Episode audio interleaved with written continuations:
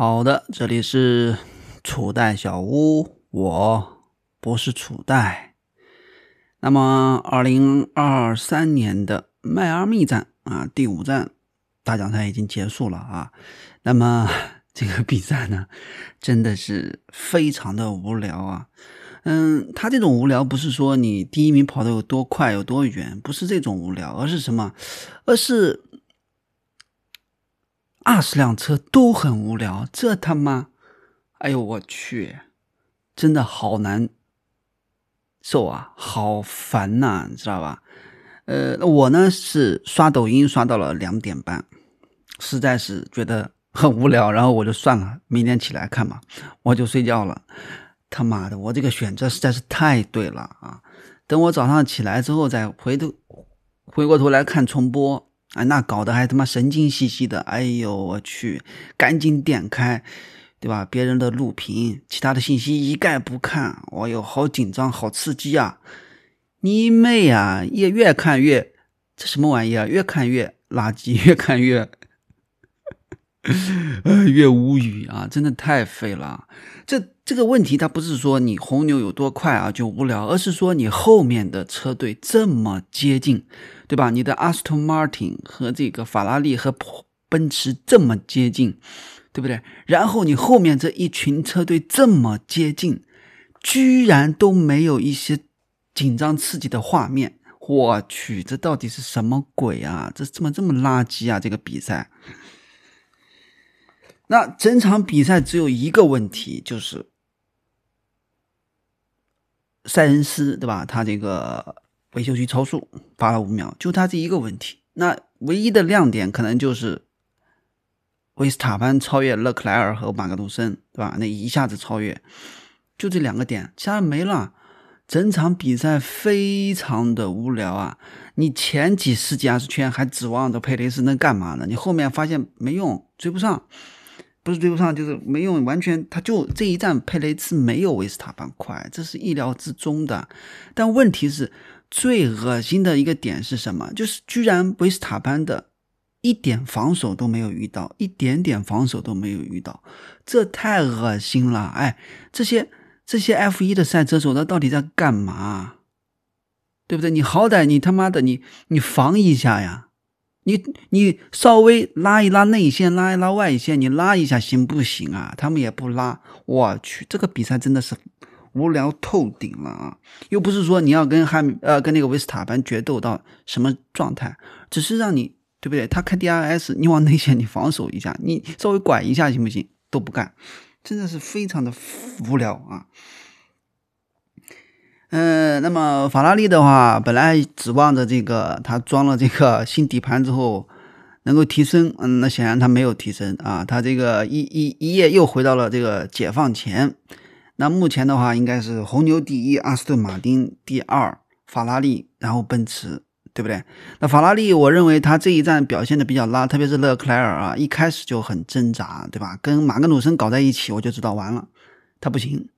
我说他很慢，他撞我一开始认为他撞车，呃，而且塞恩斯的表现是不错的啊。我认为勒克莱尔的表现可能就是他撞车之后车子没有调好的问题，因为塞恩斯的表现还是不错的啊。如果没有他的那个进站那五秒的话，我认为他应该还是要跟这个就是第四吧，他应该要跟拉塞尔火拼一下啊。因为他有那个进站的五秒，所以我觉得他也就没有那个必要去硬搞了。对不对？你拉塞尔跟在后面五秒钟又能怎样呢？你不还是呃给他了吗？对吧？所以塞恩斯后来我觉得就没有什么太大的斗志了，对吧？你稳住就行。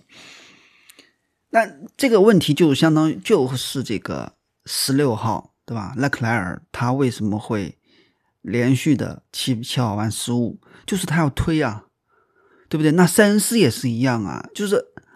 因为他跟阿斯顿马丁太过于跟阿隆索太过于接近，所以他没有办法，对不对？他只能够拼命的去节省时间。但实际上，呃，阿斯顿马丁的轮胎消耗日，我认为是要远远好于法拉利的啊，远远好于法拉利的，对吧？你看这个阿隆索是，对不对？悠哉悠闲，闲庭信步就搞定了。那塞恩斯显然是。轮胎是要比它差不少的啊，这还是法拉利的那个问题，就是 它的长距离耗胎这个问题实在是有问题啊。那迈凯伦也也是一夜回到解放前了，迈凯伦也不行了啊啊，掉到非常后面啊。那这个阿尔法罗密欧还不错，往上上了一上啊，但是阿尔法罗密欧，哎，我估计也就是跟这个法拉利一样的问题。对不对？一会转向不足，一会转向过度啊！车子他妈要速直线速度没直线速度，对不对？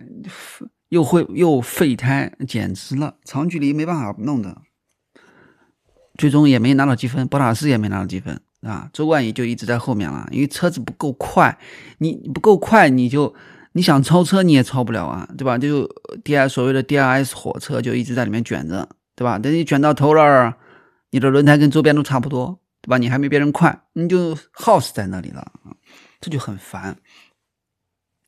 那小红牛呢？这一站也是往下掉了啊，没有上一站阿塞拜疆那么亮眼了啊，不是那么亮眼，就阿塞拜疆还蛮亮眼的啊。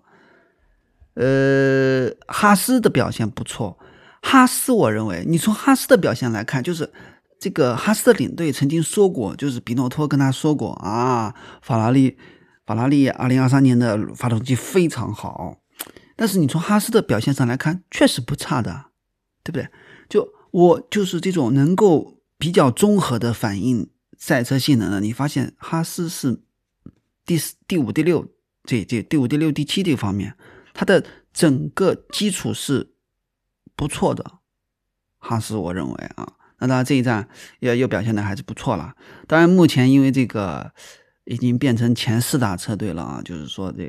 其他的车手拿分就两三四个名额给可以给其他的车队拿分，要不然积分区就是红牛、阿斯顿马丁、法拉利跟这个奔驰跟这个奔驰了，其他车队很难去挤进去啊。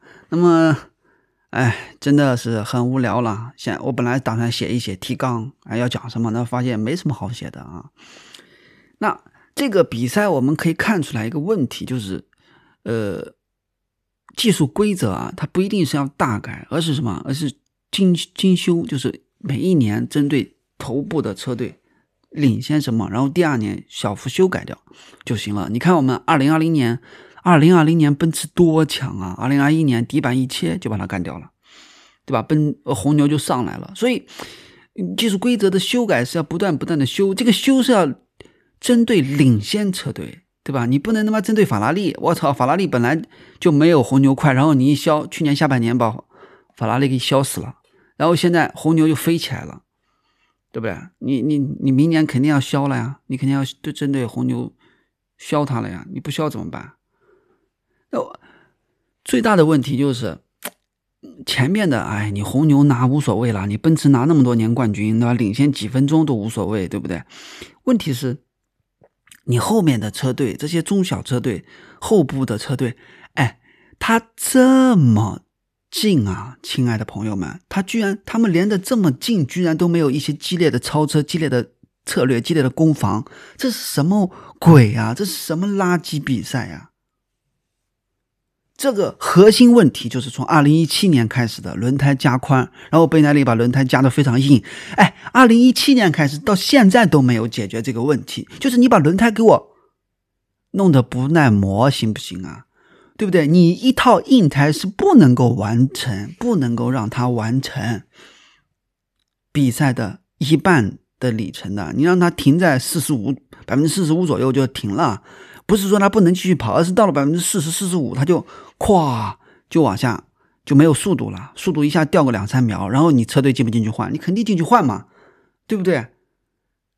然后你这个软胎能够跑整个比赛的百分之二十，对吧？你这个中性胎跑二十，呃，软胎百分之十几二十，中性胎百分之二三十，然后硬胎百分之四十四十五，你一定要让。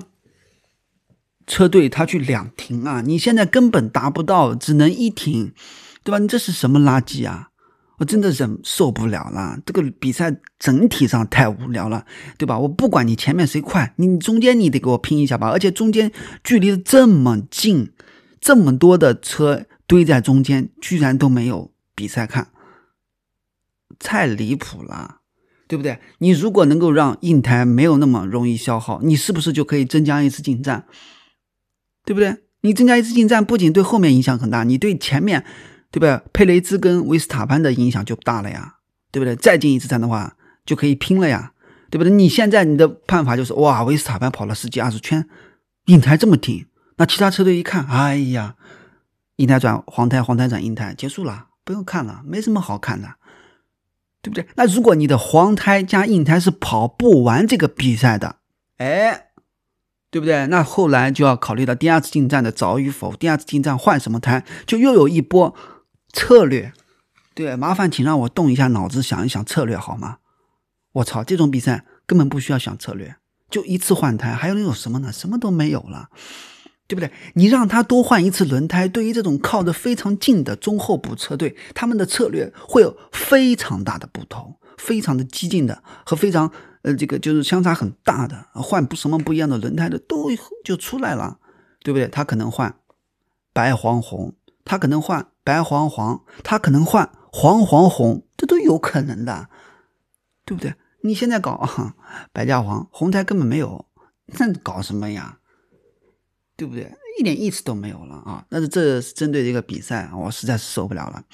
然后呢，我们来展望一下这个下一站，下一站到了这个伊莫拉啊，四月十九啊，五月十九号到二十一号的伊莫拉，呃，非常的重要，非常的重要，因为这个各大车队都会带来比较大的升级啊。那法拉利的这个底盘升级呢，有没有效呢？目前不是特别清楚，在迈阿密推出来的这个，因为感觉上没有调好，对吧？你看塞恩斯，感觉就是说法拉利跟阿斯顿马丁还是可以的。对不对？看塞恩斯的表现，但勒克莱尔的表现就，呃，他这个车肯定是没有调好了。